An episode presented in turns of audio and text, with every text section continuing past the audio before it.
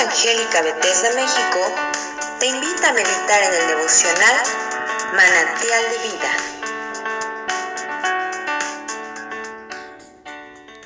Buenos días, soy el pastor Rafael Monroy y te invito a que en esta mañana me acompañes a que reflexionemos acerca del capítulo 11 del libro del profeta Isaías. Dice así la palabra del Señor. Saldrá un vástago del tronco de Isaí.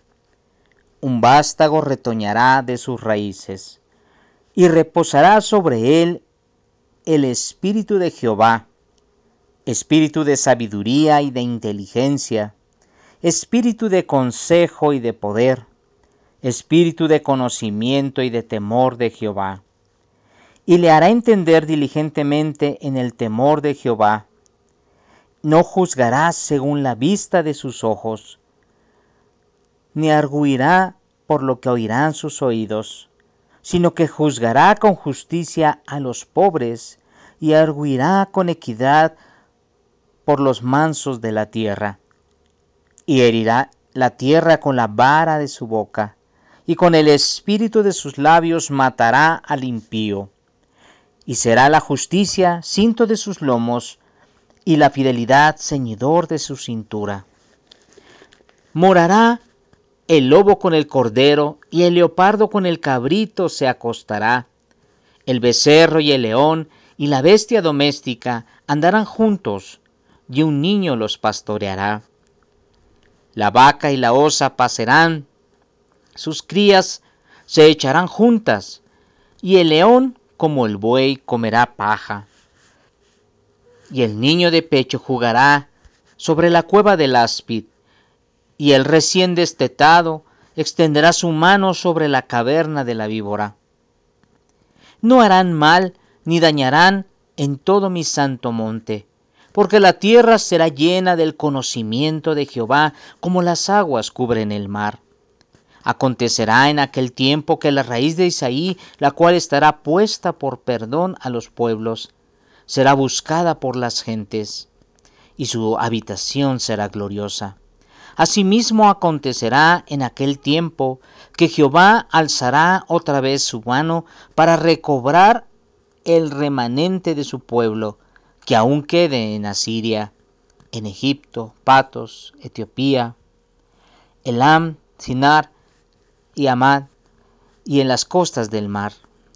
Y levantará pendón a las naciones, y juntará a los desterrados de Israel, y reunirá a los esparcidos de Judá de los cuatro confines de la tierra.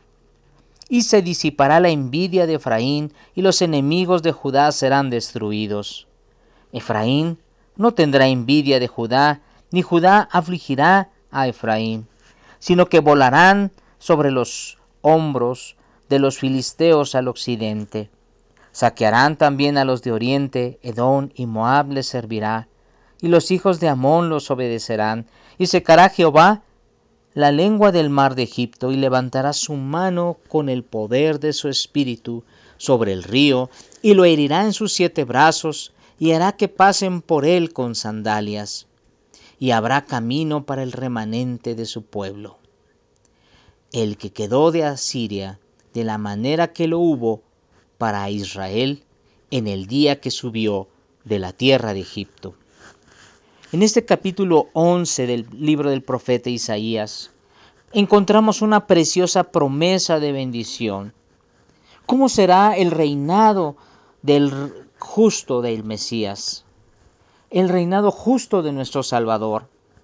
¿Cómo será entonces ese reinado en donde estará prevaleciendo la justicia de nuestro Dios? Hay una promesa preciosa en el versículo 1 que nos dice, saldrá una vara del tronco de Isaí, un vástago retoñará de sus raíces. Como dicen las escrituras en el libro del Evangelio de Mateo capítulo 2 versículo 23, esa preciosa promesa que nos dice, y habitó, vino y habitó en la ciudad que se llama Nazaret, para que se cumpliese lo, fue, lo que fue dicho por los profetas, que habría de ser llamado Nazareno. encontramos esta preciosa promesa de bendición de el, del, que el anunciamiento del Mesías que iba a venir, iba a nacer y que además iba a reposar el Espíritu del Señor sobre él. En el versículo 2 encontramos que nos dice el profeta Isaías esta preciosa profecía, y, y reposará sobre él el Espíritu de Jehová. ¿Quién? El Nazareno, aquel que había nacido, en el que había habitado en Nazaret para ser llamado el Nazareno. Sobre él reposaría el Espíritu de Jehová espíritu de sabiduría y de inteligencia, espíritu de consejo y de poder, espíritu de conocimiento y de temor de Jehová. En Lucas capítulo 4, versículo 17, leemos esta preciosa promesa que el Señor nos hace, nuestro Dios, cumpliendo su palabra. Verso 17 dice, y se le dio el libro del profeta Isaías y habiendo abierto el libro, halló el lugar donde estaba escrito, El Espíritu del Señor está sobre mí. Yo hoy me quiero detener y quiero decirte algo, mi amado hermano y amada hermana que me escuchas, amigo y amiga que me escuchas. Fue anticipado con muchos años, no solamente la venida de nuestro Señor, sino la, la preciosa obra, el ministerio que nuestro Señor iba a ejercer en esta tierra. El propósito para el cual fue enviado al mundo para que tú y yo no nos, no nos condenemos, sino para que tú y yo tengamos esperanza de una vida futura, de una vida eterna, a través de la fe en Cristo Jesús. En Isaías continúa diciéndonos el profeta, y Dios le hará entender diligentemente el temor de Jehová.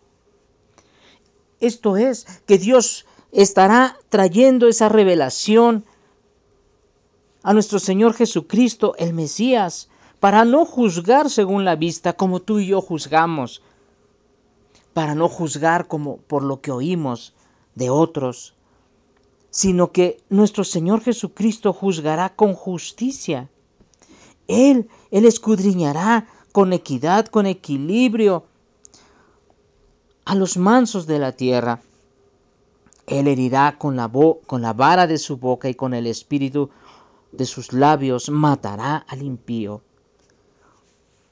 Esto significa que nuestro Dios traerá palabras tan fuertes que sentiremos que nosotros morimos. Cuando nos confronta el Señor cuando nos hace ver la condición de nuestro pecado, cuando nos hace ver en qué condición estamos en relación a nuestro Padre Celestial, si estamos bien, si hemos obedecido, si estamos haciendo de nuestra vida una vida de desorden, una vida eh, vana, si no estamos aprovechando nuestra vida y, que, y estamos eh, viviendo una vida desordenada, una vida vacía, una vida sin fe, sin esperanza, el Señor, a través de su palabra, a través de su voz, Él estará trayendo esa revelación para que nosotros podamos vivir de acuerdo al propósito de nuestro Dios, de acuerdo a sus enseñanzas, de acuerdo a sus propósitos. En Tesalonicenses capítulo 2, versículo 8, el Señor nos dice, y entonces se manifestará aquel inicuo aquel impío, a quien el Señor matará con el espíritu de su boca y destruirá con el resplandor de su venida. Cuando venga nuestro Señor Jesucristo, será tal la gloria y la manifestación de su poder, que el impío, aquel que no tiene cuidado de las cosas de Dios, será confrontado y en su misma conciencia será acusado. Por eso el Señor nos habla de que con su boca Él herirá la tierra. En el versículo 5 nos habla acerca de la justicia, de su justicia, y serán entonces como un cinto de sus lomos y la fidelidad del Señor estará puesta como un ceñidor de su cintura. En la carta del apóstol Pablo a los Efesios, en el capítulo 6, versículo 14, nos hace también alusión de cómo nosotros debemos estar parados, estar ceñidos. Y dice así, estad pues firmes, ceñidos vuestros lomos con la verdad y vestidos con la coraza de justicia.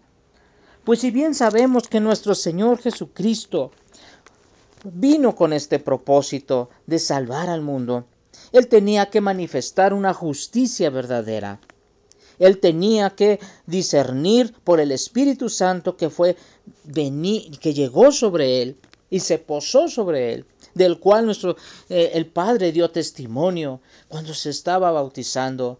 He aquí mi Hijo amado en el cual tengo complacencia. Nos Dios, el Padre, nos decía y nos hacía ver que Él es el ungido, que no, que no tendríamos que tener duda porque Él es el enviado de Dios para traer la salvación, la reconciliación con el Padre. Esa separación que había habido por causa del pecado de Adán y de Eva, ahora estaba siendo restituida esa relación o iba a ser restituida a través de la venida de Jesucristo, a través de la muerte de Jesucristo, como el Cordero de Dios el Cordero sin mancha, sin pecado, para convertirse en el sacrificio agradable para nuestro Dios y así poder reconciliarnos con el Padre nuevamente al estar complacido nuestro Padre. De tal manera que en estos versos siguientes del capítulo 11 de Isaías, eh, el, Señor nos habla acerca de cómo será ese reinado, esa tierra nueva, esa tierra de paz, en donde morará el león con el cordero, en donde no habrá ya eh, eh, la serpiente no será venenosa, la vaca y la osa pasarán, el buey comerá paja, el buey y el león comerán paja. Entonces esa es la promesa del reinado de un cielo nuevo y una tierra nueva. Y entonces la promesa que el Señor traerá de donde se encuentre su pueblo, su remanente fiel. Él los recogerá, Él los levantará, Él los llamará y los hará llegar a esa tierra prometida. Él abrirá camino para el remanente de su pueblo y nos juntará a todos y Él reinará sobre nosotros, con un reinado de paz y justicia por la eternidad. Esa es la promesa preciosa que tenemos en nuestro Señor Jesucristo, en su palabra. Si este devocional es de bendición para tu vida, compártelo con otros.